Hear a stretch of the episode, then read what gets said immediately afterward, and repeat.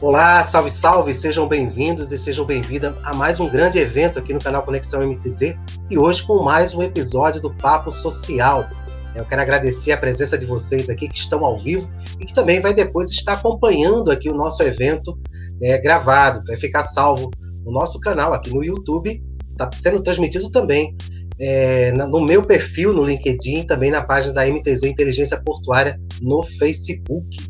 Lembrando também que o nosso evento vai ficar também registrado, salvo na versão podcast. Então você que curte um podcast pode também acessar lá o MTZcast, né, nas principais plataformas de áudio para vocês acompanhar aqui os nossos eventos. E você que não é inscrito aqui no canal, fica, fica à vontade para se inscrever no canal, marcar o sininho para receber os alertas. E quase sempre a gente está é, trazendo conteúdos aí que vêm agregar o conhecimento, ajudar os profissionais, ajudar as pessoas né, no grande desenvolvimento é, profissional que nós precisamos, né, ter profissionais mais qualificados, mais bem informados e, claro, mostrar o um mundo muito além né, do que existe no Porto, do que existe no universo do Porto. Então, aqui, nosso objetivo para vocês trazer esses grandes eventos.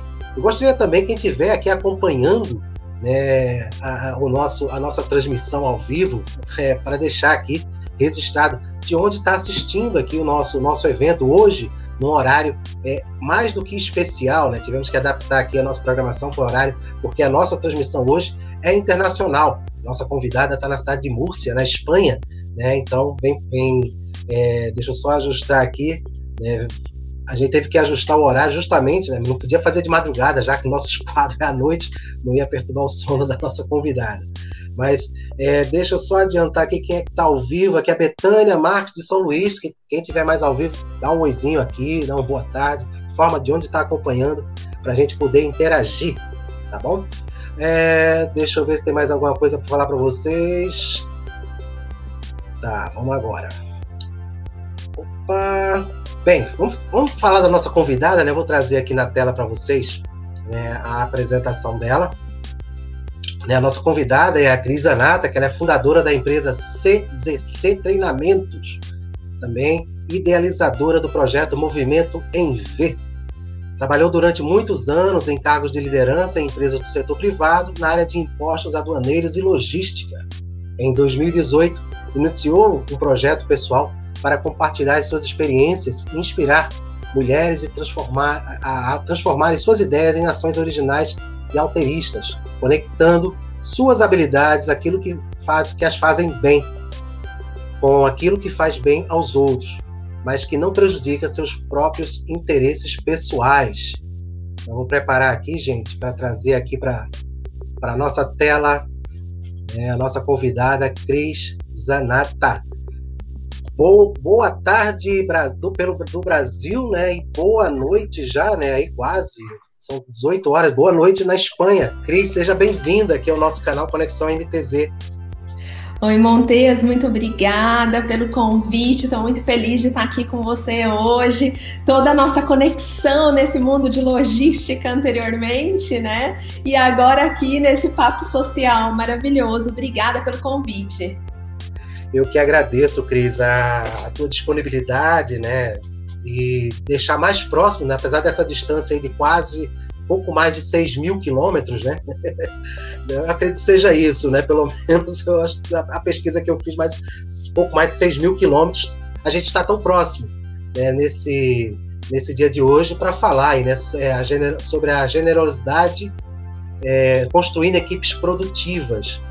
É, Cris, eu gostaria que você passasse um pouquinho, né, para quem é, segue a gente aqui no canal, né, que acompanha o nosso trabalho, passasse um pouquinho da, da, sua, da sua história, né, fazer um resuminho aí para ficar registrado aqui para a nossa audiência. Quem já lhe conhece também, de repente quer saber um pouquinho mais da Cris, né, e nós aqui também estamos ansiosos para saber um pouquinho mais da Cris. A gente já teve contato há uns quatro anos atrás, acredito, numa operação SWAT, quando a gente se conheceu. É, eu venho acompanhando o seu trabalho e quero parabenizar né, por toda essa sua dedicação. Mas fica à vontade. Obrigada, Monteia. Gente, sejam bem-vindos aqui, né? Tô super feliz por esse convite. E assim, para quem já me conhece, para quem não me conhece, eu vou me apresentar. Eu sou a Cris Anata, eu tenho 43 anos e eu trabalhei quase toda a minha vida na área de logística e tributária. Eu trabalhei mais de 20 anos com essa, com essa área em empresas, comecei na área tributária em empresas é, de que são conhecidas como Big Four, né? Foram 16 anos praticamente trabalhando na área tributária, na área logística e aduaneira. E eu passei então por empresas como a Ernst Young, a Price Waterhouse. Depois eu fui é, trabalhar com empresas na área de energias renováveis. Trabalhei também com infraestruturas na área de logística. Trabalhei na área de eólica e depois finalizei a minha carreira aí nesse mundo logístico em energia solar numa grande empresa é, multinacional de energia solar. E foi aí que eu conheci o Montes também. Só que chegou um momento da minha vida, eu decidi mudar. Eu acabei em 2018 ah, analisando algumas coisas que faziam sentido para mim e, e, eu vi que naquele momento, já com 40 anos, eu precisava mudar algumas perspectivas assim relacionadas aos meus valores e ao meu propósito. Então foi onde eu decidi é, começar um projeto novo e criar o projeto Movimento em V, que hoje é meu projeto do coração, onde eu levo aí essa, essa experiência com a generosidade para outras mulheres, tanto no ambiente corporativo tanto na, quanto na vida pessoal, para trazer ideias, transformar as ideias em, em, em habilidades mesmo, né, para fazer aquilo que elas amam e principalmente desenvolver um plano de movimento, né, um plano de movimento pessoal, um plano de movimento profissional, seja o que for, mas fazendo aquilo que a gente realmente queira fazer na vida, né? E foi isso que aconteceu comigo e agora é o que eu trago aí para essas mulheres. Sensacional, acho que é bom a gente ter essa, é, essa ideia, né? De sempre fazer, buscar, né? Fazer aquilo que a gente gosta, né? Que é aquilo que nos faz bem. Né? Eu acho que isso aí nos dá uma sobrevida. dá uma sim, sobrevida sim. sobre muita, muita coisa. É, Cris, eu separei algumas perguntas aqui para a gente poder interagir. E quero deixar também aqui a audiência à vontade também para deixar suas perguntas, deixar seus comentários. Né? Fica bem à vontade, que aqui é um bate-papo leve, né? numa, numa, no início de tarde de segunda-feira, maravilhosa segunda-feira, né? final do dia, né? início da noite aí na Espanha. Né? E Sim. Como é que tá o clima aí, Cris? Tá, tá frio? Tá, ah, então, aqui em Múrcia, eu moro em Múrcia, né? Que é sul da Espanha. Não é um lugar que faz muito frio, não. É um lugar bem tranquilo, assim, para se viver. Então, agora tá friozinho, mas assim, eu tava, antes de eu vir pra Múrcia, eu morava na Bahia, né, Montes? Então, tipo, não é o calor da Bahia, vamos combinar. Mas aqui é, não é aquele frio assim, igual em Madrid, por exemplo, porque tá bem no sul e hoje tá, eu acho que 14, 15 graus, indo já para primavera e, e, primavera já estamos, né? Indo pro verão mesmo. Mas no verão aqui faz 40, 45 graus, é pesado. Legal, hein? não vai sentir muita falta da Bahia, não. Exato. Ô, ô Cris, então Vamos lá, vou começar que separei algumas perguntas aqui. É, a gente fala muito em generosidade, né? As pessoas. É, tem muita gente generosa no mundo, né? E, e, a gente sabe, a gente conhece bastante, né? Muitas pessoas generosas. Tem aquelas pessoas também que não, não é muito a favor, né? Não, não é muito praticante da generosidade, né? Mas o que seria a generosidade com limites? Tá, eu vou voltar um pouquinho, Montes, porque assim, sobre essa questão que você falou, né? O que que acontece? Será que existe muita gente generosa ou será que tá faltando generosidade nesse mundo, né? É uma pergunta que a gente sempre faz, assim, mas o que, é, o que eu tenho visto depois que eu comecei a estudar sobre esse tema, que é o altruísmo e a generosidade com limites, eu descobri algumas coisas e alguns padrões bem importantes, que são, eu vou falar alguns para vocês. É, primeiro que vem de uma estrutura, de uma formação nossa da sociedade como um todo, que nós somos generosos por natureza. Existe uma ética natural do ser humano quando ele começou a conviver em sociedade, que ele precisa ser generoso. E precisa ser generoso com quem? Principalmente com aquelas pessoas que são os laços afetivos, né? Que é família, amigos, parentes. Então, assim, não tem como a gente não ser generoso e generosa com essas pessoas. Só que, ao mesmo tempo, Montes, as mulheres, elas têm a generosidade dentro delas. Se vocês forem ver, quem está assistindo a gente aqui pode observar que a maioria das pessoas que fazem trabalhos voluntários são mulheres, não é, Montes? não é mulher que faz? Exatamente. Então, Outra coisa também que acontece é que, como a gente vem de uma estrutura social é, totalmente enraizada né, do passado, que era a mulher como cuidadora, então a mulher, ela quando começou a sair para o mercado de trabalho, ela saiu para quê? Para ter profissões geralmente como cu cuidados, cuidados pessoais, cuidados com outras pessoas. Então, a mulher, existem mais mulheres do que homens na área de enfermagem, por exemplo, na, nos cuidados é, com pessoas idosas, professoras de nível infantil, você quase não vê professor homem trabalhando com crianças. Então, assim, nós mulheres temos essa tendência já a sermos mais generosas do que os homens. Nesse sentido que eu falo de estrutura enraizada socialmente, tá? Do passado. É óbvio que os homens também são generosos, mas eles pensam também neles, né? Nos atos de generosidade, se, qual que é a contrapartida? Como que funciona essa generosidade para o homem? É diferente da mulher, porque a mulher faz e depois ela acaba se arrependendo, reclamando e tudo isso. Então eu fui estudar um pouquinho sobre o porquê que acontece é, isso e a tendência do mundo corporativo das mulheres se sentirem esgotadas, cansadas, porque eu não estou falando por mim, eu estou falando é, por pesquisas realizadas pela McKinsey na a, é, a McKinsey e a Lian In, que realizaram as pesquisas durante 2020, inclusive, e as mulheres elas se sentiam muito mais exaustas, muito mais cansadas do que os homens, porque elas acumularam a generosidade dela no trabalho com a generosidade dela em casa, porque elas tiveram que unir essas duas coisas e elas acabaram se esgotando mais, entrando em exaustão muito mais do que o homem. Então, analisando toda essa situação e como eu tratava as, a, o, meu, o meu modo de ser profissionalmente, trabalhando também a minha generosidade, eu comecei a perceber que existia esse padrão de altruísmo com as mulheres no ambiente de trabalho. O que, que seria o altruísmo? O altruísmo é quando você é, doa mais, se doa mais para os outros. E assim, uma questão importante nisso é a gente entender que se você tem um objetivo pessoal de fazer isso, de doar 100% para os outros, não tem problema. Você vai fazer isso, você vai desenvolver o trabalho para os outros, você vai ser 100% para os outros, mas porque você decidiu isso. O problema tá quando você não decidiu isso. E aí você fica fazendo tudo para os outros porque os outros pedem para você fazer e você não coloca, não consegue mais colocar limites nessa generosidade. Quando, então voltando um pouquinho, Montes, o que, que aconteceu em 2018? Eu estava muito cansada do trabalho, né? Eu era diretora global de logística dessa empresa multinacional e eu tinha um, um, uma responsabilidade muito grande porque eu cuidava de todas as operações do mundo inteiro. Então a minha responsabilidade era muito grande, eu estava muito cansada por ser muito generosa e acabar não sendo reconhecida por essa generosidade.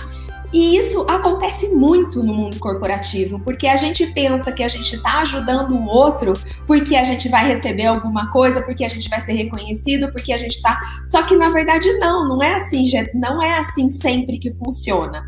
Então eu fui estudar isso e eu descobri um professor psicólogo, que ele é formado pela Universidade de Harvard, mas ele é, é, ele é professor hoje na Universidade Wharton, nos Estados Unidos, chamado Adam Grant, que ele tem um livro que se chama Dar e Receber, outros originais e outro Think Again, que é, é um novo deles. Mas o Dar e Receber foi aquele gatilho, sabe? Quando eu li aquele livro, eu falei, poxa, é isso que eu quero, é isso que eu quero trazer, é, é isso que está dentro de mim, é isso que eu estou sentindo e que eu acho que muitas outras mulheres também sentem. Assim como os homens, mas no meu caso eu trabalhei com as pesquisas com mulheres, né? E o que, que eu trouxe, e o que, que eu percebi nesses estudos? Que a gente é, precisa colocar alguns limites na nossa generosidade, porque não existe generosidade sem limites. E eu acabei descobrindo isso, que a gente não pode se dedicar 100% aos outros se nós não estamos bem com a gente.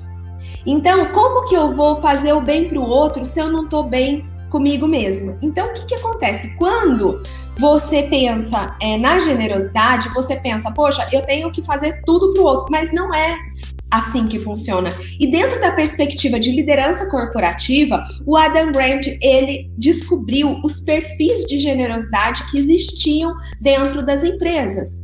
Então ele começou a analisar que tipos de pessoas que existem dentro das empresas. E ele dividiu essas pessoas, Montes, em quatro grupos que são os tomadores, os compensadores, os doadores alteristas e os doadores altruístas.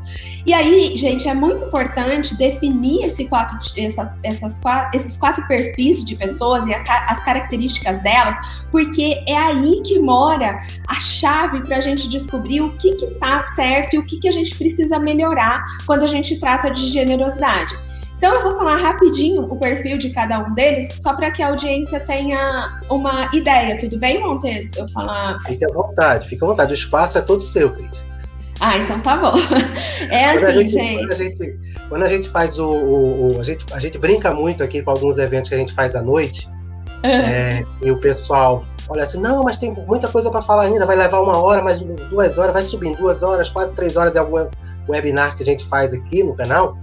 Eu falei, não tem problema, a gente faz aquela live sertaneja que o pessoal está acostumado a fazer virando a noite, não tem problema não. Enquanto tiver assunto para falar e tiver gente para assistir, a gente está aqui. O importante é trazer conteúdo de qualidade. Então fica à vontade. Ah, então tá bom. Então eu vou falar porque eu acho que é bem importante para as pessoas também reconhecerem essas pessoas que a gente trabalha junto no ambiente de trabalho, ok? Então, olha só, gente. Primeiro, os tomadores. Os tomadores, eles são aquelas pessoas que você já deve ter conhecido. É aquela pessoa que ela só pensa no interesse dela, naquilo que é bom para ela. Ela não pensa se ela vai te ajudar em alguma coisa ou se algum, ou se ela vai te reconhecer por algum trabalho que você tenha feito. Não, é o interesse, interesse somente dela. Então, é, como que você reconhece as pessoas? Imagina você que você fez um trabalho na sua empresa e aí essa pessoa pediu para você fazer esse trabalho, você fez aquele trabalho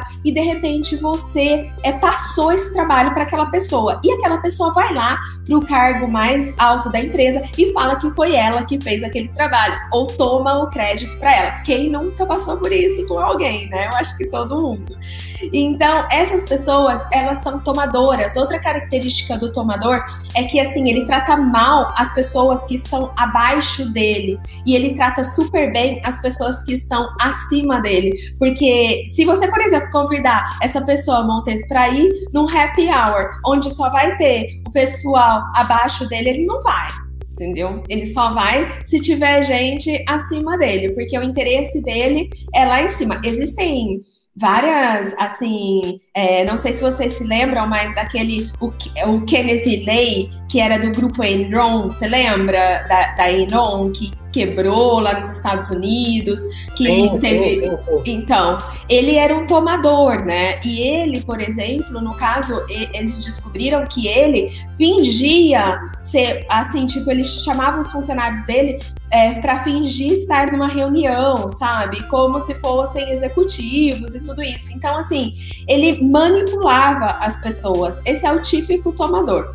Outros são os compensadores. Os compensadores é o que mais tem dentro de uma empresa. 56% são compensadores, que são aquelas pessoas que elas fazem alguma coisa, mas elas estão pensando intencionalmente em, algum, em receber alguma coisa em troca. Então, assim, ah, Montez, eu vou participar dessa live, mas, entende, né? Eu quero alguma coisa em troca por isso. Que assim, gente, é, o interesse, ele tem que existir.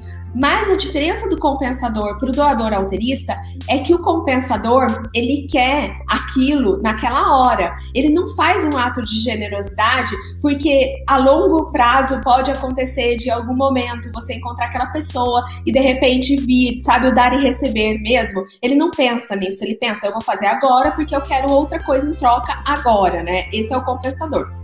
E depois a gente tem também os doadores altruístas, que são aquelas pessoas que elas fazem tudo para o outro, elas não pensam nelas, então no ambiente de trabalho, o que, que significa?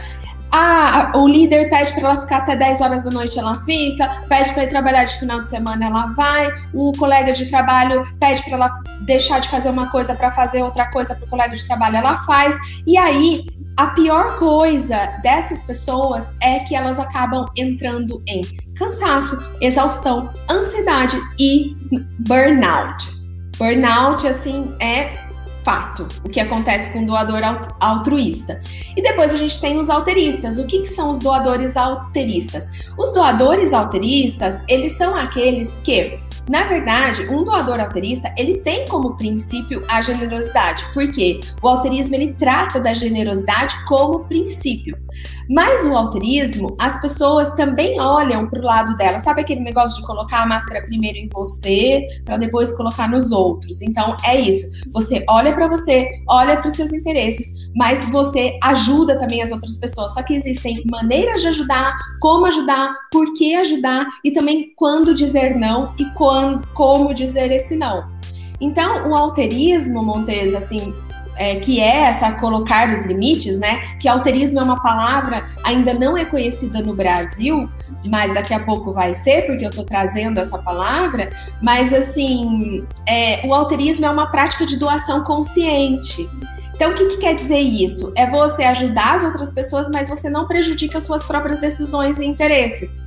É, por exemplo, se você é uma pessoa alterista, não significa que você precisa dedicar 100% do seu tempo a outras pessoas para fazer tudo pelos demais, né? É, pra gente que trabalha o alterismo, é, ser alterista é ter certeza que aqueles benefícios da sua doação Ó, gente, presta atenção nisso que é bem legal, porque eu falo sempre isso e eu toda vez eu fico muito feliz porque é exatamente isso que, que, que o altruísmo significa, que é você ter certeza que aquele benefício da sua doação vai superar o custo do seu esforço.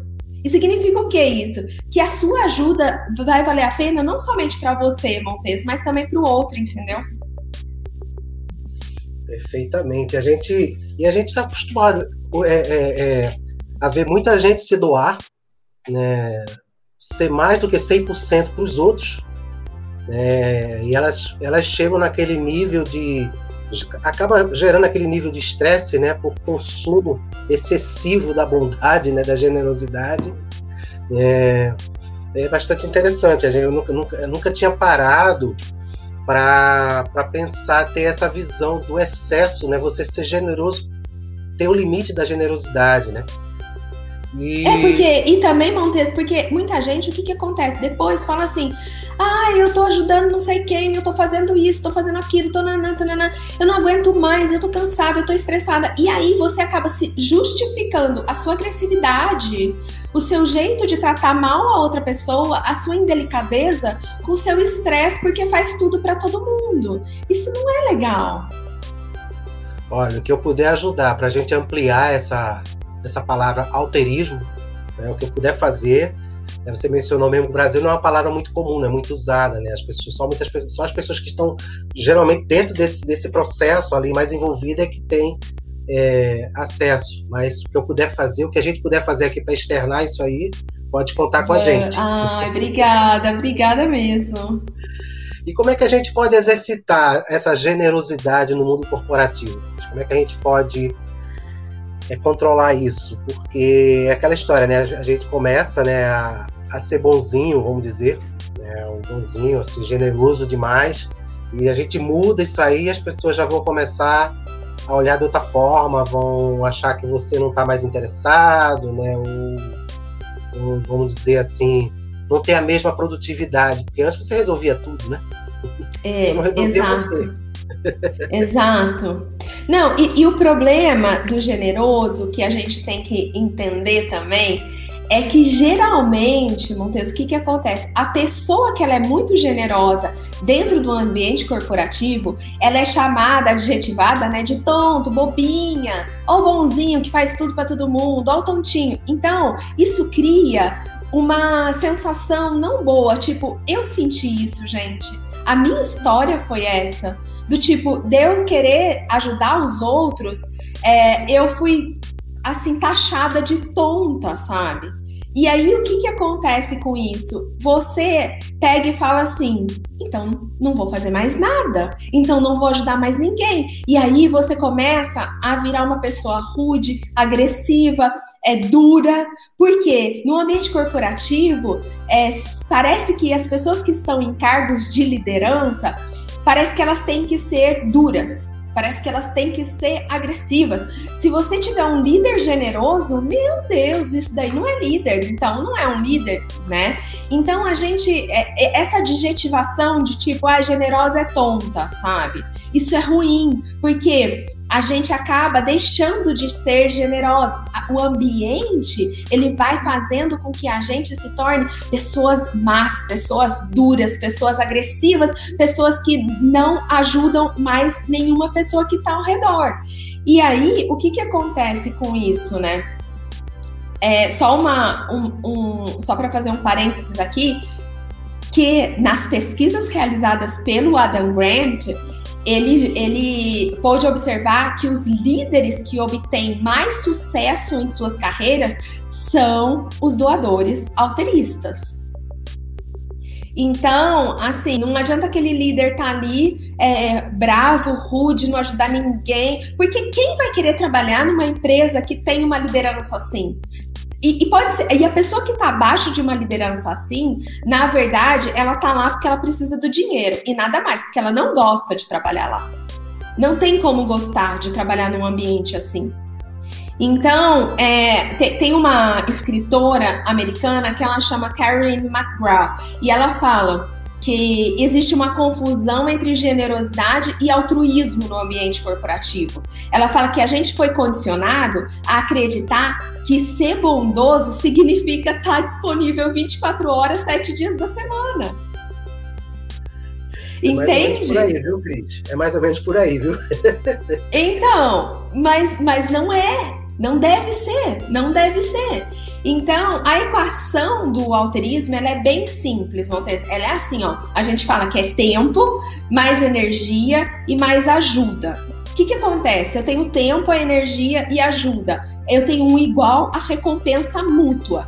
Então, como que eu faço? Eu tenho que reconhecer que o meu tempo tem muito valor e que é impossível para mim para que, eu, que eu possa dizer sim para todas as pessoas, para tudo o tempo inteiro. Então eu preciso a, aprender, né, compreender que ser generoso é, não, não vai se resumir a atender todos os pedidos de todo mundo o tempo todo. E você só pode ser generoso, que, que eu falei da máscara, quando você é generoso com você, né?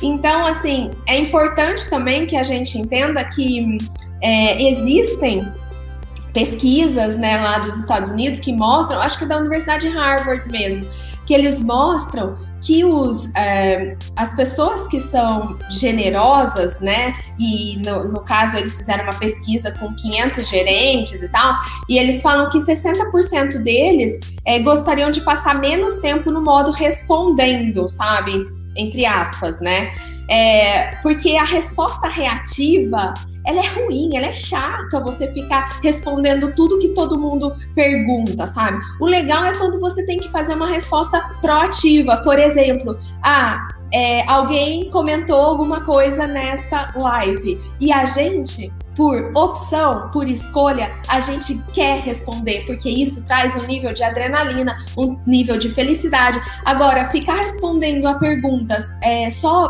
para ser é, reativa àquela pergunta que a outra pessoa fez é chato. É chato. E ninguém gosta disso. Mas assim, voltando à sua pergunta, né? O que, que, que, que a gente tem que fazer para ser mais alterista no ambiente corporativo? Então, assim, é, de acordo com o que eu, o que eu percebi, né, durante o um momento que eu fui mudando o meu, a minha maneira de pensar e trabalhando mais o alterismo, a generosidade, estudando sobre isso, né? Eu vi que a gente pode fazer algumas coisas. Uma das coisas é por exemplo, se você não tem habilidade para aquilo que você. É, para aquilo que a pessoa quer a sua ajuda, vamos, vamos supor que você não entende de contabilidade. E alguém chega e fala para você: ah, você pode me ajudar a fazer o balanço patrimonial de não sei o quê? Então, a questão aqui do alterismo não é você falar assim, eu não trabalho com isso, eu não sei o que, que, que, você está me perguntando. Por que, que você está me perguntando isso? Eu não trabalho com isso, eu trabalho com logística. Não ser grosseiro dessa maneira é você, quando você não ter habilidade, você reconhecer que você não tem habilidade para fazer aquilo, não querer ajudar de qualquer jeito, sabe? Tipo, ai, me passa o balanço patrimonial que eu vou dar uma olhadinha. Não, você não sabe fazer aquilo.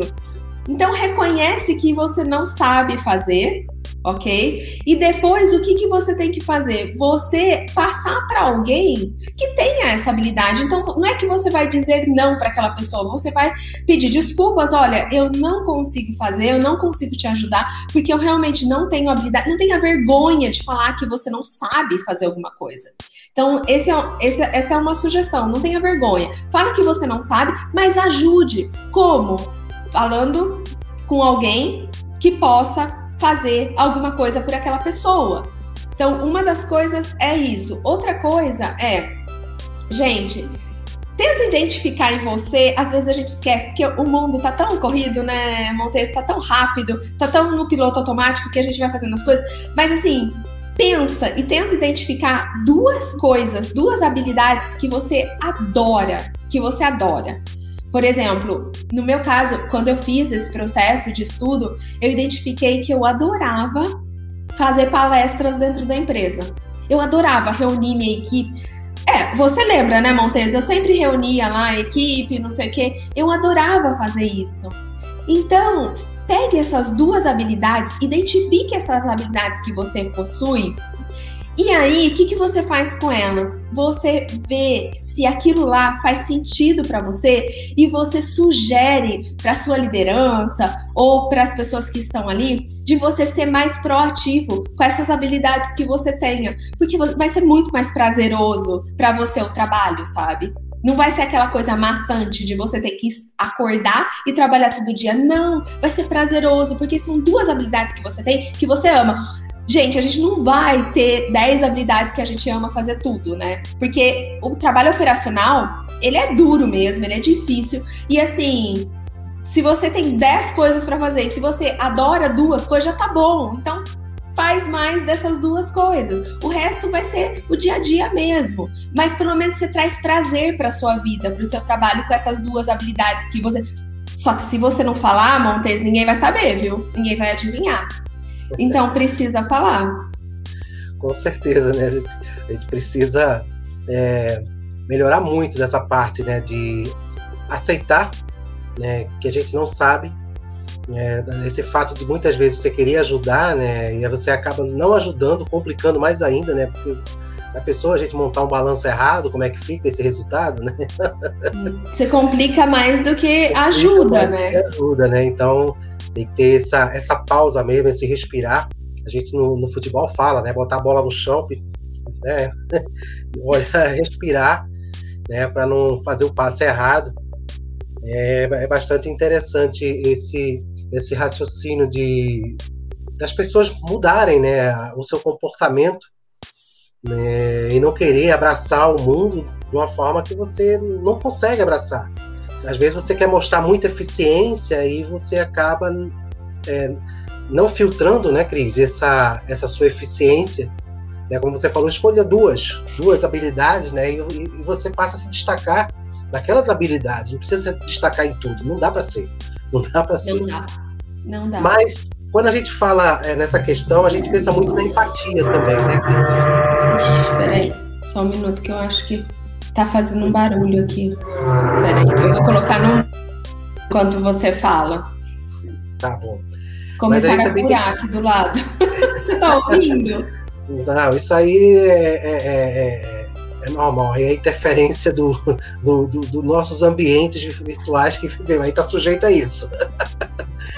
É, como eu te falei também antes da gente iniciar, né? Que eu, hoje, hoje, pelo horário, outro dia eu tive que improvisar um outro ambiente para fazer a transmissão, né? Porque geralmente eu uso outro ambiente, né? Mas é assim, o negócio é a gente trazer o conteúdo, né? E poder interagir aí com, com o teu público, com o meu público, né? Que eu acho que isso é um tema bastante interessante. As pessoas vão rever né, o seu comportamento né, daqui para frente, depois que assistirem esse nosso evento aqui, essa nossa live. Mas quando a gente fala de empatia, né, que é uma palavra também essa é de, é de, consciência de muita gente, mas muitas vezes pouco usada, né, pouco é, utilizada mesmo na prática, sendo usada na prática, a questão da empatia. Mas o que difere, né? O que difere é, é o, a empatia do alterismo?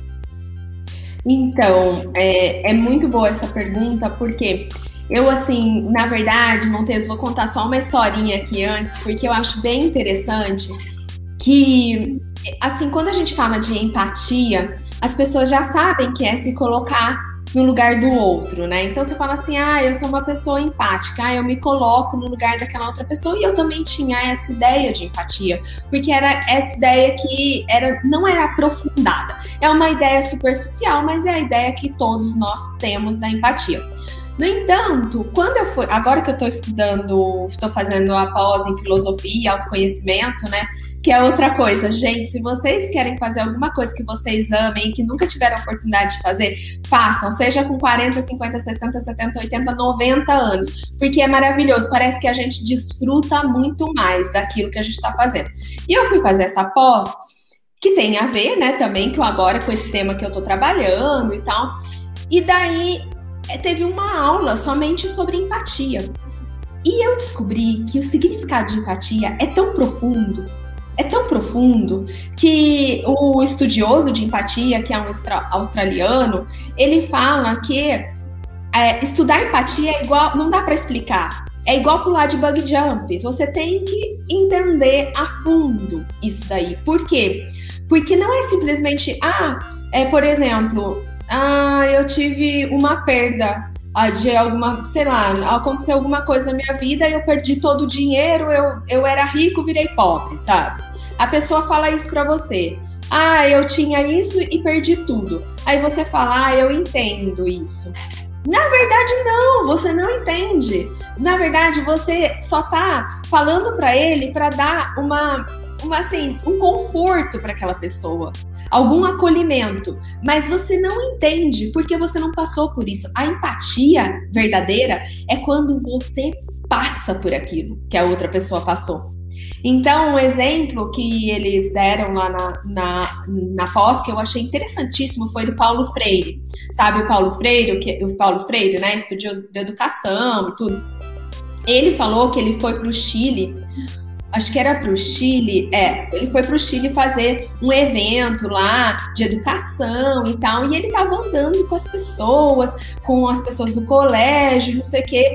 Aí ele pegou e colocou a mão no. Eu não sei se era Chile ou Peru, eu, era algum lugar assim. Ele colocou a mão, sabe quando um homem coloca o braço no outro homem assim e vai, ah, vai batendo nas costas e tal?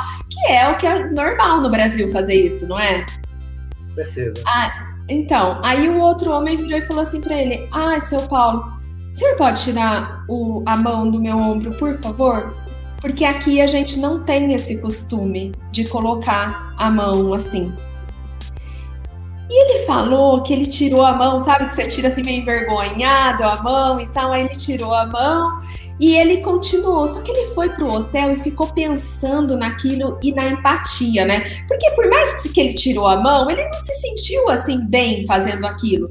Mas, né, porque ele se sentiu envergonhado. É a mesma coisa, você vai para um lugar e acontece alguma coisa que aquele país não é, não tem o mesmo costume que o seu. Então você se sente envergonhado, né? Aí ele pegou depois foi para África. E ele estava fazendo um trabalho lá na África e estava andando com os estudantes também, e de repente um estudante pegou na mão dele. e começou a andar na mão dele. Sabe quando, igual o casalzinho que vai assim, vão ter, sabe? Que vai com a mãozinha assim. Aí, na hora que aconteceu aquilo, ele lembrou do que tinha acontecido anteriormente. E aí sim, ele se colocou naquele lugar daquela pessoa quando ele colocou a mão, porque era a pessoa pegou na mão dele e ele não tinha esse costume, ele não tinha essa cultura. Então, aí sim ele teve a empatia, né? Então, olha como é profundo. É profundo demais a empatia. O estudo da empatia é muito profundo. Então, o que, que a gente fala? Que é o exemplo do salto alto, né? Você ter empatia é você colocar o salto de outra pessoa e sentir o quanto aquele salto é desconfortável. Então, realmente você colocou o salto e você sentiu que é desconfortável né? Que foi o que aconteceu com o Paulo Freire. No caso, aí eu vou te falar outra coisa também, Montes, que tem a empatia, a alteridade e alterismo.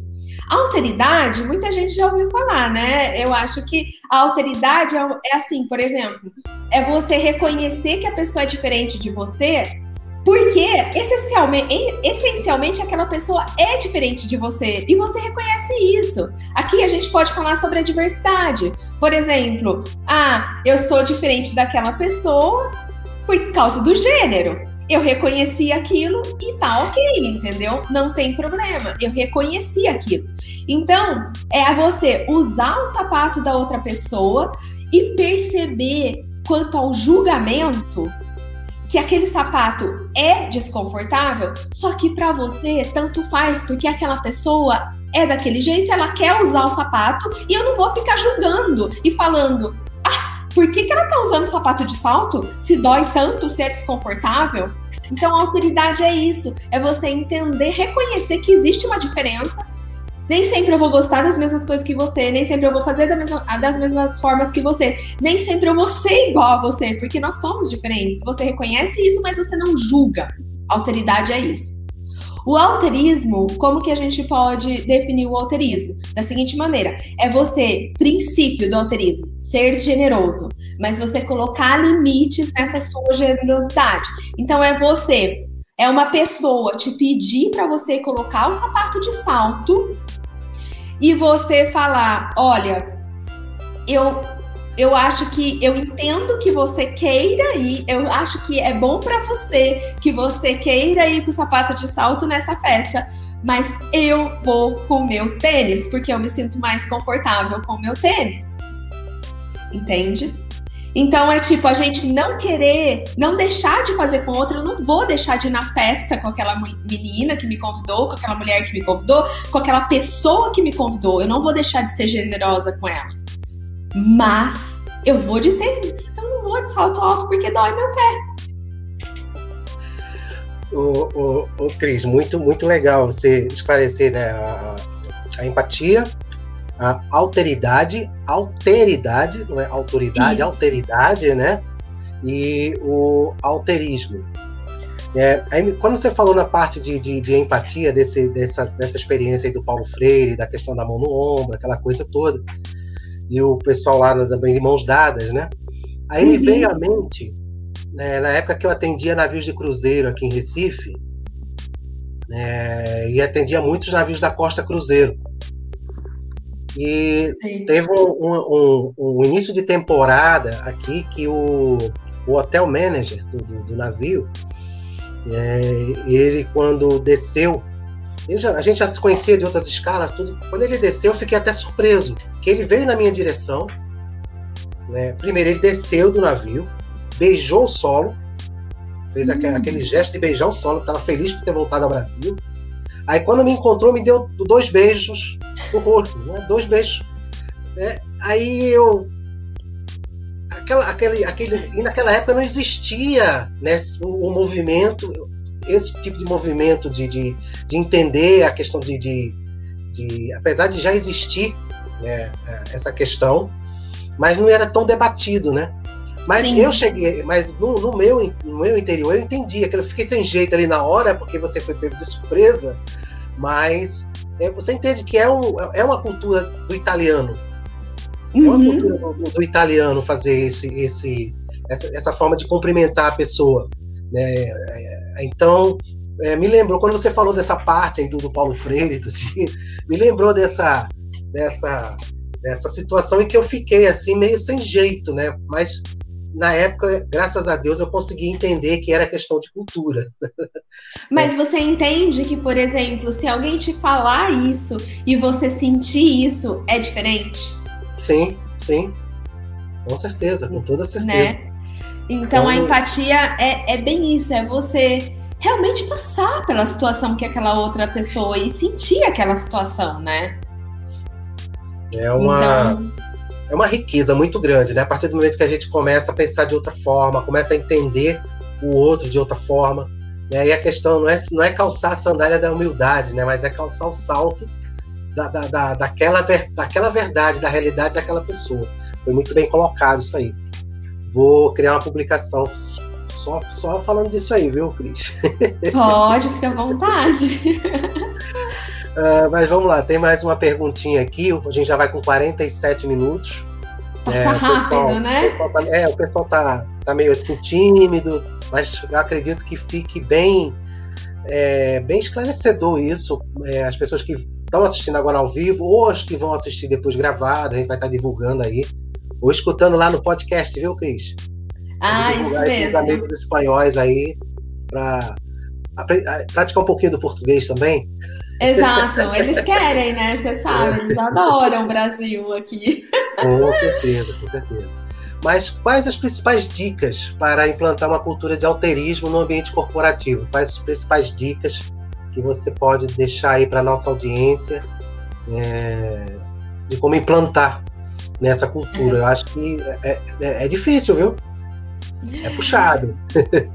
É, é, assim, uma pergunta que eu participei de um esses dias eu participei de um evento com Adam Grant, né? E ele e uma das pessoas perguntou para ele: "Ah, porque existem empresas somente com líderes generosos?" E ele falou: "Não, não existe. É impossível, tipo, é porque na verdade você tem todos os tipos de perfis dentro de uma empresa, né? Então, só que você criar uma cultura generosa, ela traz uma equipe muito mais produtiva.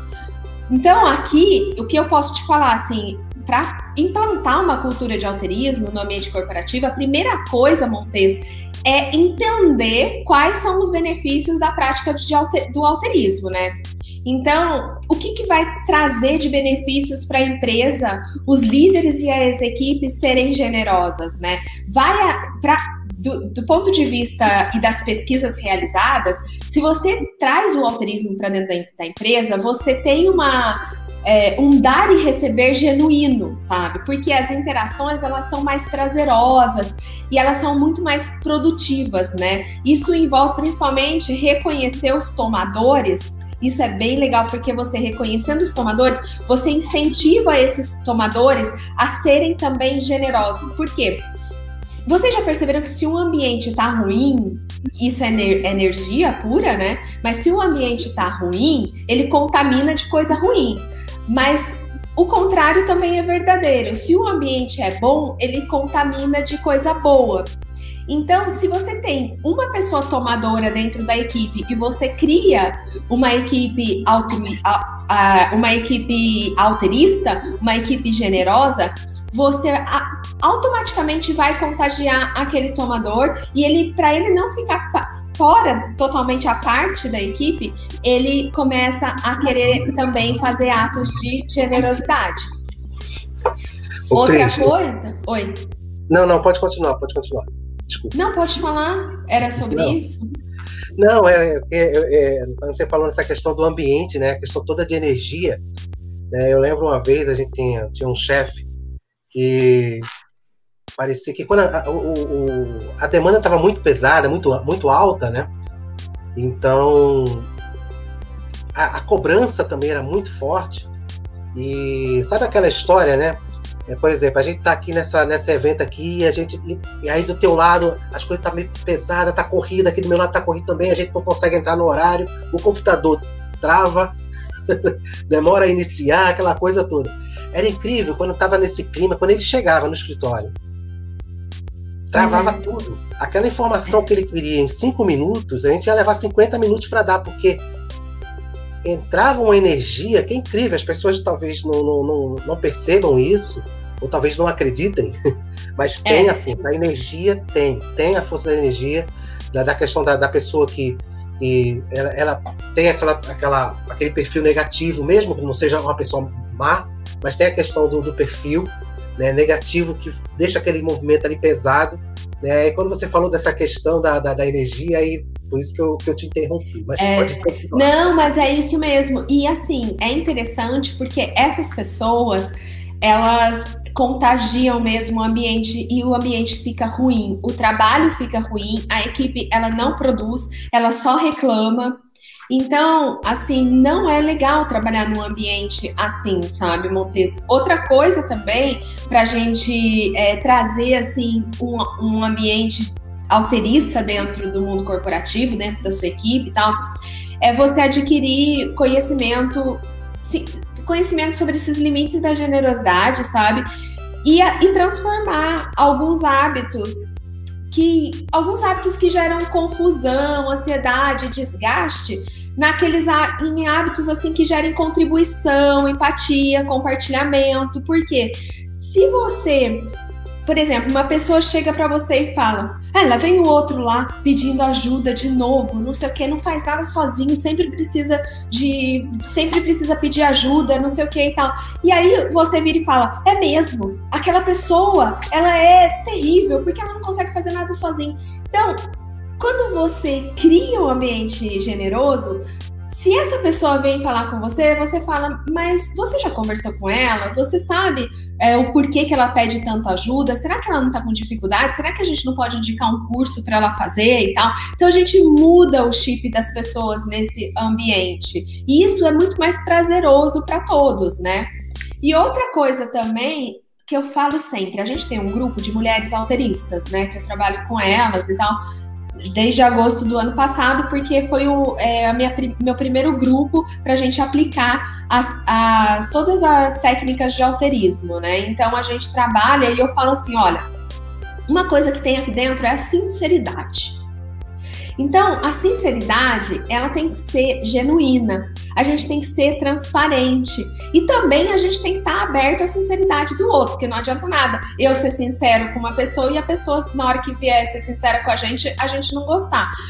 Porque se a gente é, for sincero, comunicar ao time que a gente precisa mudar esse jeito, se a gente encorajar o time a praticar o altruísmo, sabe? E o qual o reflexo disso para as atividades realizadas, porque passará de um ambiente de tomadores e começadores para doadores, tudo isso vai se criar um ambiente de generosidade imediatamente.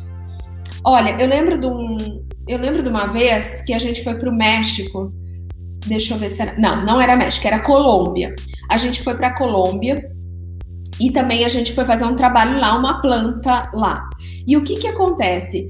Quando uma das coisas, Montes, que eu prezava e você pôde trabalhar comigo, que a gente entrou no navio para conhecer, né, para conhecer o capitão aquela vez. A gente tomou Coca-Cola, a gente ficou lá, a gente trabalhou até de madrugada, né? Então, tipo assim, eu trouxe a equipe junto para fazer tudo isso. E quando eu fui para Colômbia, a Colômbia era o primeiro projeto de energia solar da Colômbia. Então, não tinha transportadora para fazer esse projeto. Só que, gente, uma coisa é eu chegar lá, contratar uma transportadora e falar assim para ela: agora você faz o serviço. Mas eles nunca fizeram. Então, olha o risco que eu tô correndo também ali dentro, né? Então, o que que eu fiz? Eu fui para lá, eu e minha equipe, a gente conversou com todas as pessoas que iriam trabalhar naquela equipe. E a Adri também, Adri do Tecom, ela sabe bem isso, porque a gente fazia isso quando ela estava lá no, na, na local frio. A gente chamava toda a equipe. E não é para falar, ah, você tem que fazer isso, você tem que fazer aquilo, você tem. Não é isso. É simplesmente para mostrar a importância de cada uma daquelas pessoas dentro daquele projeto. É você encorajar as pessoas para que elas se sintam parte daquele projeto, para que elas vejam o benefício que aquele projeto vai trazer para uma sociedade, para um país, para uma cidade, sabe? Então, hoje as pessoas só querem mandar as outras fazerem as coisas, mas às vezes você não tem nem consciência do porquê você está fazendo aquilo. Quando você trabalha o alterismo dentro das, das uh, equipes, você explica os benefícios daquilo para quem? Não somente para eles, mas para a empresa como um todo, para aquelas pessoas que estão ali e também para a comunidade. A gente tem que pensar na sociedade, na comunidade. Então, isso que é bacana. Quando eu saí de lá, porque eu nunca tive, gente, nunca tive qualquer é, olhar diferente para qualquer pessoa de dentro da minha equipe. Seja ele a pessoa da obra, aquela, aquele cara que colocava o parafuso no, no tracker, no, no, no painel solar, ou o CEO da empresa. Nunca. Nunca. Para mim, sempre eram pessoas iguais.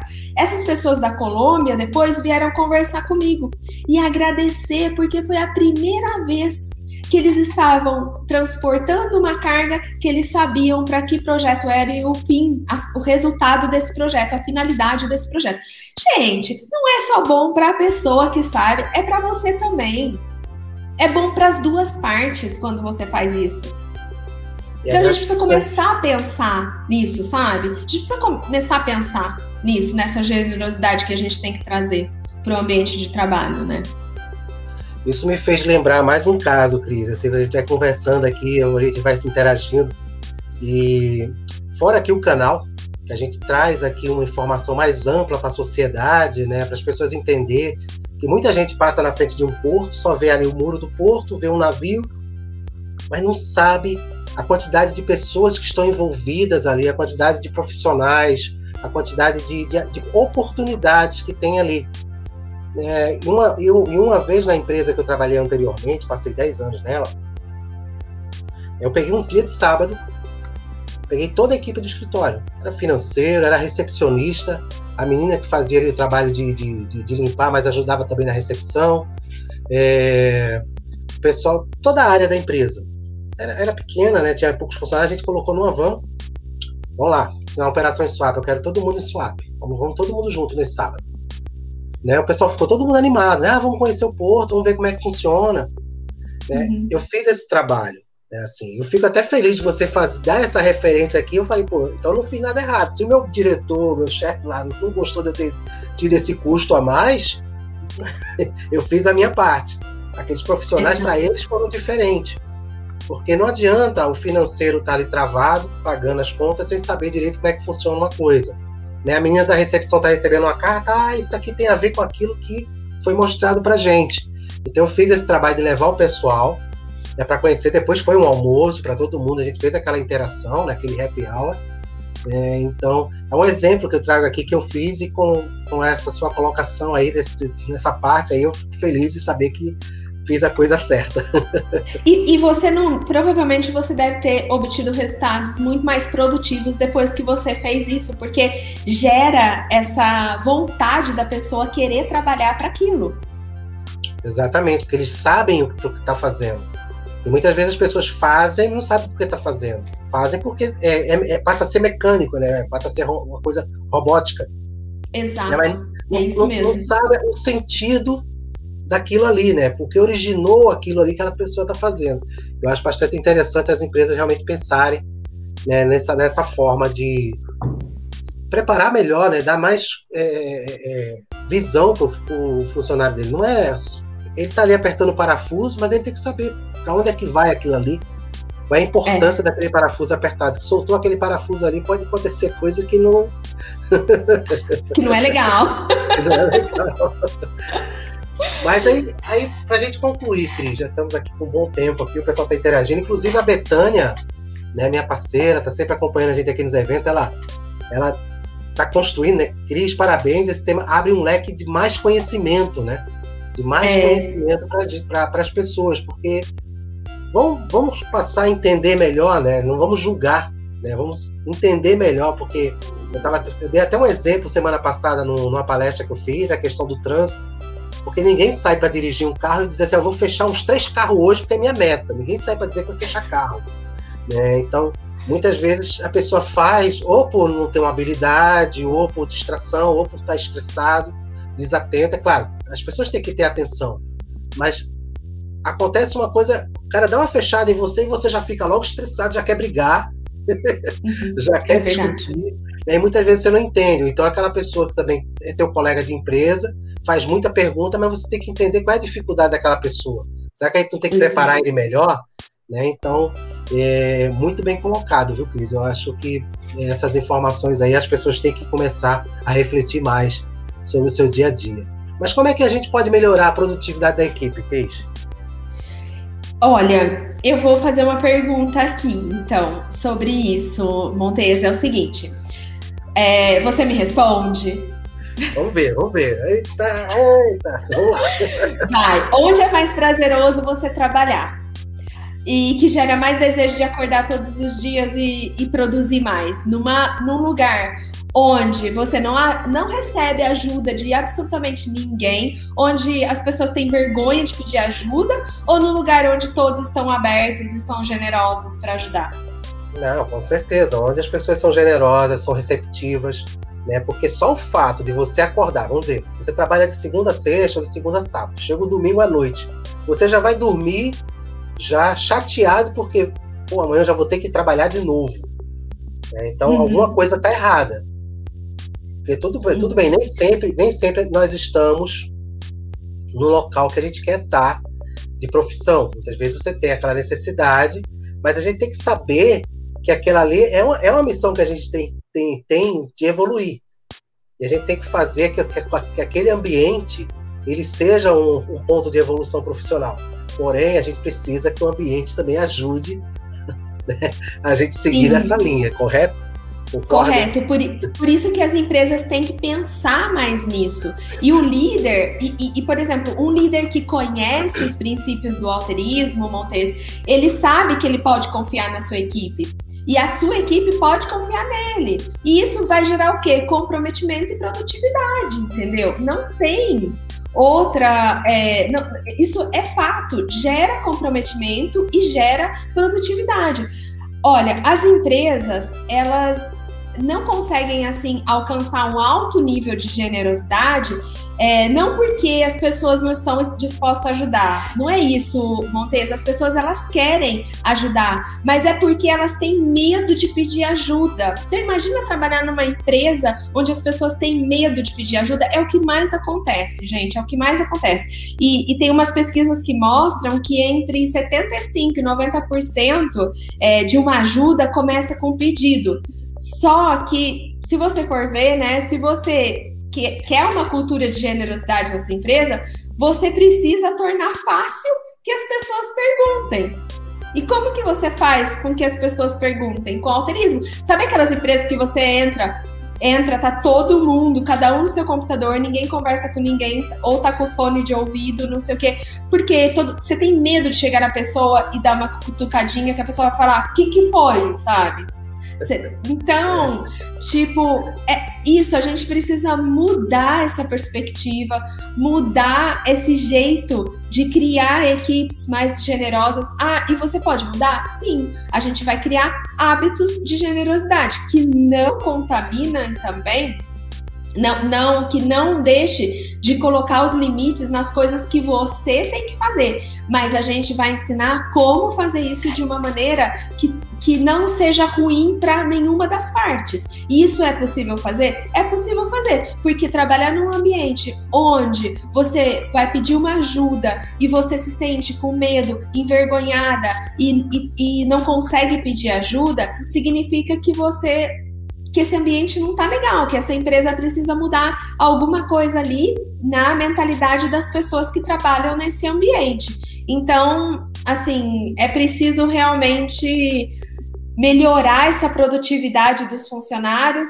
fazendo o quê? Você precisa trabalhar mais a generosidade dentro da empresa. E como que a gente vai fazer isso? Primeiro começando com a gente, né? A gente precisa também olhar para o outro, não responder com agressividade, porque agressividade gera agressividade. Então, assim, a gente tentar melhorar tudo isso no ambiente de trabalho é, conversar com recursos humanos, trazer palestras interessantes para as equipes sobre generosidade, que a gente consiga realmente trazer equipes produtivas, porque se, a, se você não tem uma equipe generosa, é fato que você não tem uma equipe produtiva.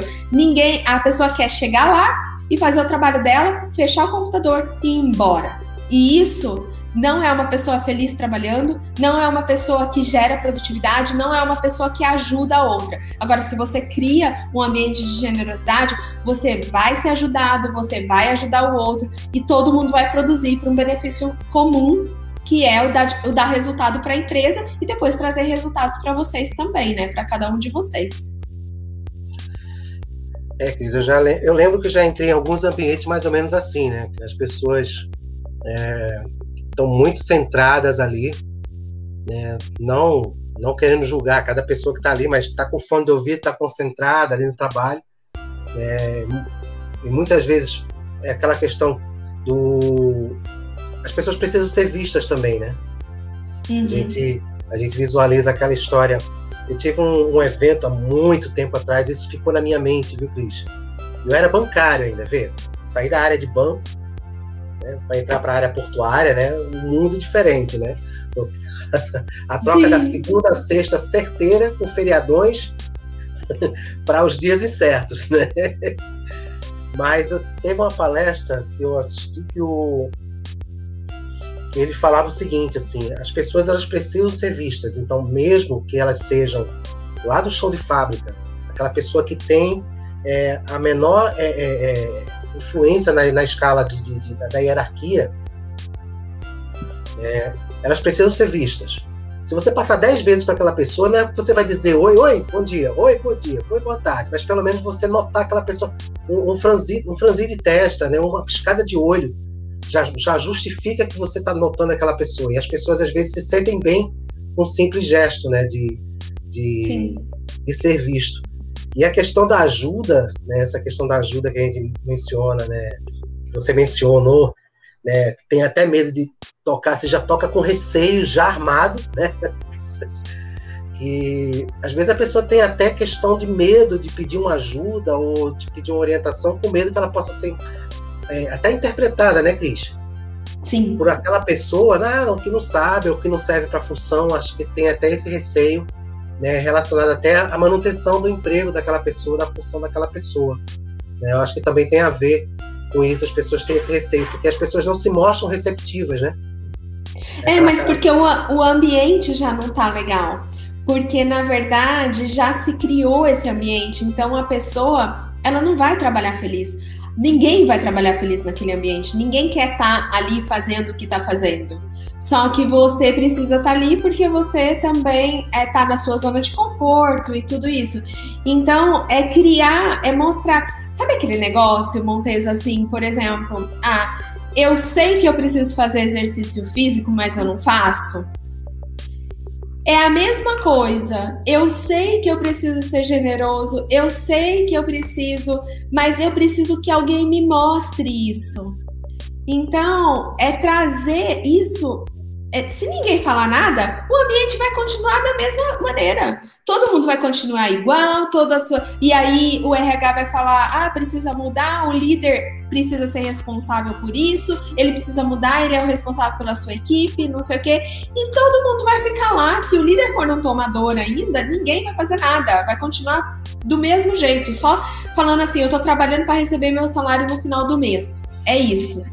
Então, o que que acontece? Quando a gente vem e fala isso, olha, Montes, você, eu, eu vou te contratar um personal toda semana para fazer exercício físico. Ah, legal. Então, agora eu vou fazer, porque agora eu tenho personal. É a mesma coisa a generosidade. Então, vamos lá, vamos ter uma pessoa ali que vai ser responsável por trazer esse ambiente generoso, uma pessoa responsável por ajudar, uma pessoa responsável, entendeu? Então é isso que a gente cria dentro das empresas, porque daí todo mundo produz e produz feliz. E quando eu falo do alterismo, é também é, pensando nos limites, que as urgências são urgências e tudo bem, mas não tratar a urgência como a regra. A exceção não é a regra, é a exceção. Então, é tipo, a gente vê que precisamos colocar também limites na nossa generosidade e na generosidade do outro. Então, comece por você para que você também entenda que o outro também tem um limite dele. E você, como líder ou como é, parceiro de trabalho, você precisa respeitar esse limite e não ficar emburrado se a pessoa também não puder fazer a coisa que você precisa naquela hora. Mas tudo isso a gente sabe, mas a gente não sabe, porque quando eu comecei a ler o livro e comecei a estudar tudo isso e fui atrás de pesquisas e comecei a fazer curso com Adam Grant e outros cursos que eu tô fazendo, eu vi que na verdade a gente não sabe de nada, porque a gente vive o dia a dia correndo e a gente precisa compreender melhor isso. E não adianta eu compreender se o do lado não compreender. Não adianta. É, você vai ficar isolado. Então a gente precisa levar mais isso para as empresas, levar mais esse ambiente, mostrar os resultados, mostrar com resultados mesmo, com métricas, sabe, Montes? É tipo, era assim, agora tá dando isso, e mostrar isso para a diretoria, e, e isso é, é, muito gratificante. Eu fiz isso dentro da, da, empresa que eu trabalhava e foi muito gratificante. Os resultados eles foram muito melhores. E aí é engraçado que vira o jogo, porque daí o que, que acontece? Ao invés de eu pedir para as pessoas ficarem, as pessoas elas se elas se ofereciam a me ajudarem. Gratificante. Muito é. gratificante. Eu quero até deixar um recado aqui, viu, Cris? Do quem está aqui assistindo que for gestor, for diretor de empresa, tiver aí, já começa a notar como é que está o comportamento e já está passando aqui no rodapé do nosso evento aqui, conhecer mais sobre o projeto Movimento em V, da Cris Anata, né? Através do Instagram, Movimento em V. Né? Tá aí, arroba Movimento em V. E Isso. pode chamar lá no direct, né, Cris? Que Pode. E também eu tô no Cris Anata no LinkedIn, para quem quiser me conhecer também ali. E no, no site também do projeto tem, eu faço palestras para as empresas também. Então, tipo, a, tô, a, na verdade o alterismo tá chegando agora, tá chegando agora de mansinho, mas tá chegando. Qual é o site, Cris? movimentoemv.com.br movimentoemv.com.br Deixa eu ver se é isso aqui mesmo. Deixar aqui o recadinho, é isso? Isso. Quem quiser seguir lá no LinkedIn, é só basta procurar por Cris Zanata, né? É. Uhum. Por aqui, Cris Zanata, que ela tá. Como, como ela tá assinando aí também.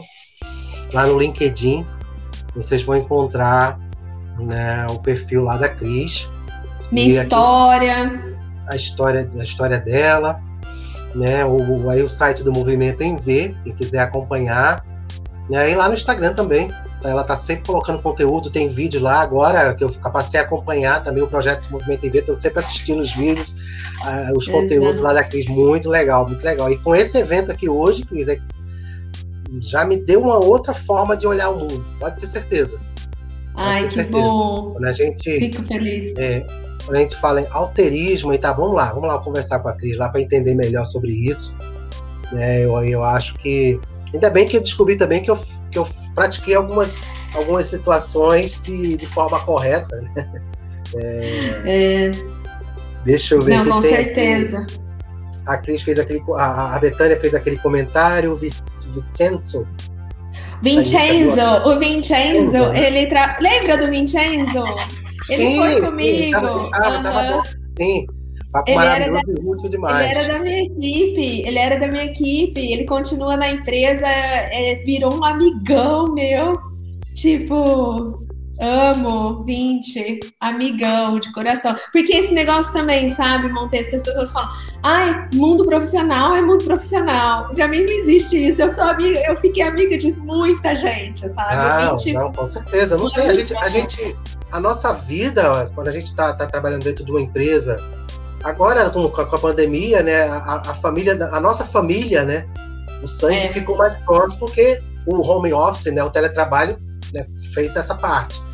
Mas antes disso, né, o, a nossa dedicação dentro da empresa ali era uma outra família.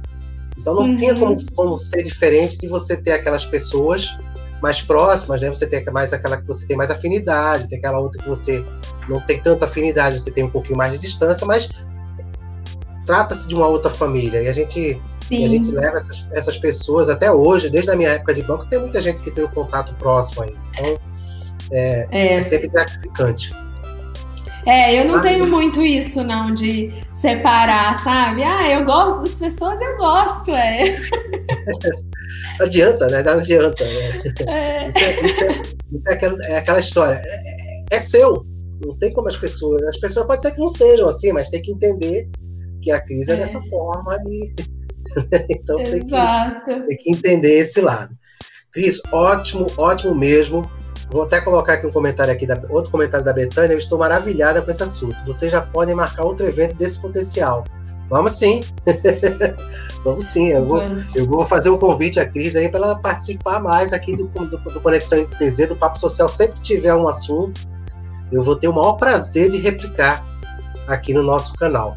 Mas, Cris, Muito a gente finalizando aqui, eu quero agradecer né, de coração você ter aceito o convite. Quando eu comecei a ver né, a participar, a interagir. Inclusive participei de um, de uma, um, é, assisti, né, um dos eventos que você estava tava passando lá no LinkedIn. Né, aí eu comecei a prestar mais atenção nesse, nesse, nesse assunto, né, nessa, nessa, nesse seu trabalho. E aí veio a ideia, não, acho que isso aqui a gente traz para o papo social. E eu fico agradecido aí por você ter aceito o convite. E eu quero deixar esse espaço agora para suas considerações finais aí, fica à vontade, o espaço é todo seu. Ah, obrigada, Montes. Não, eu só tenho que agradecer. E assim, é, eu gostaria que vocês que estão vendo esse encontro hoje é, se pudessem transmitir também esse novo, essa nova maneira, essa nova visão sobre a generosidade para as pessoas que vocês trabalham, para criar uma equipe mais generosa, criar uma equipe mais produtiva, não através da, de uma coisa, de um ambiente ruim, de um ambiente fechado, mas sim de um ambiente generoso e que cada uma das pessoas que trabalham com vocês entendam o limite uma das outras, até onde eu posso ir, né? Que eu não interfiro no limite do outro outro. Então, isso é muito importante a gente compreender e que seja isso é cada vez mais difundido no Brasil, o alterismo, porque é um papo muito bacana, é uma coisa que traz um resultado sensacional, trouxe para mim, trouxe para minha equipe, está trazendo para as mulheres alteristas e eu espero que traga para muito mais gente aí. Eu queria agradecer de coração, Montes falar que eu estou à disposição para novos, é, novos bate-papos e tudo isso, e também é, um dia a gente vai fazer no canal do Movimento em V, vou convidar o Montes também para a gente bater um papo sobre essa, esse trabalho com portos, né, e logística. Muito obrigado, Cris. Eu fico, eu fico agraciado pelo, pelo, pelo convite. E será um prazer, será um prazer sim contribuir pelo seu projeto, né, para o seu projeto né? E, e ajudar. O que importa é isso. A gente está ajudando pessoas, né? a gente está ajudando uma sociedade melhor, né? E isso é o que a gente precisa realmente, cada dia mais, né? Ter pessoas é, mais atentas, né? Ao outro, né? Exato. E respeitando cada vez mais. A, a hashtag respeito, ela funciona uhum. e funciona muito bem quando a gente sabe usar né? essas, essas ferramentas, né? Essas, essa questão de entender, né? O, o alterismo, né? A empatia, o, a, auto. Como é que é aquele outro? alteridade. alteridade. alteridade. Uhum. Então, Cris, eu vou encerrar aqui, vou só dar uns recados finais aqui para nossa audiência. Se você puder me aguardar no escritório virtual, a gente faz. Pode deixar. Meu Deus do céu, no nosso. nosso pode ser o escritório virtual. É, escritório virtual. Ambiente. Eu até esqueci a palavra agora, gente, mas é a questão de. Vamos lá para o nosso ambiente. No backstage, né? Backstage. É, no backstage é o backstage. Que acabou, acabou faltando essa palavra. Mas aí eu só vou me despedir aqui da nossa audiência, deixar uns recados e a gente volta a falar daqui a pouquinho, tá bom? Tá bom. Um abraço para todos. Obrigada. Beijos. Tchau. Tchau. Gente, muito, muito agradecida aí pela interação que vocês tiveram aqui com a gente. Você que vai estar assistindo gravado também, né? quiser deixar um comentário, quiser fazer o um contato aqui com a Cris, está passando aqui no rodapé, proje Projeto Movimento em V. Segue ela lá no Instagram, super recomendável, viu? Lembrando que vai ficar salva essa nossa transmissão no nosso canal no YouTube. No meu perfil no LinkedIn também vocês podem achar lá Montes Oliveira e também na MTZ Inteligência Portuária lá no Facebook. Lembrando também que a versão podcast vai estar disponível a partir de amanhã no, nas principais plataformas de áudio é, que tem lá. É só você botar MTZ Cast, você vai achar vários episódios que já estão salvos na versão podcast. Quem não conhece o canal Conexão MTZ, deixo aqui o meu convite para se inscrever no canal, marcar o sininho, né, e vocês vão ver vários conteúdos do segmento logístico, portuário e marítimo, né, fora os nossos novos episódios do quadro social, onde a gente tem vários assuntos, vários temas e vem enriquecer mais né, o nosso pessoal. Né, e, consequentemente, né, quando a gente tem o nosso pessoal rico né, e preparado, o nosso profissionalismo também decola da mesma forma, tá bom? Então, muito obrigado a todos vocês. Compartilhem, viu? Divulguem aqui o nosso evento.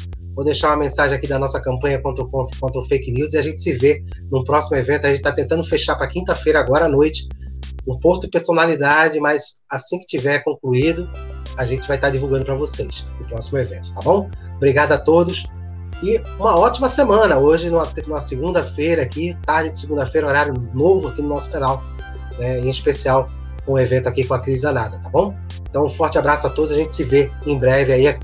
Continue acompanhando aí as nossas redes sociais, que a gente vai estar divulgando em breve o nosso próximo evento. Então, vou encerrar aqui e até a próxima.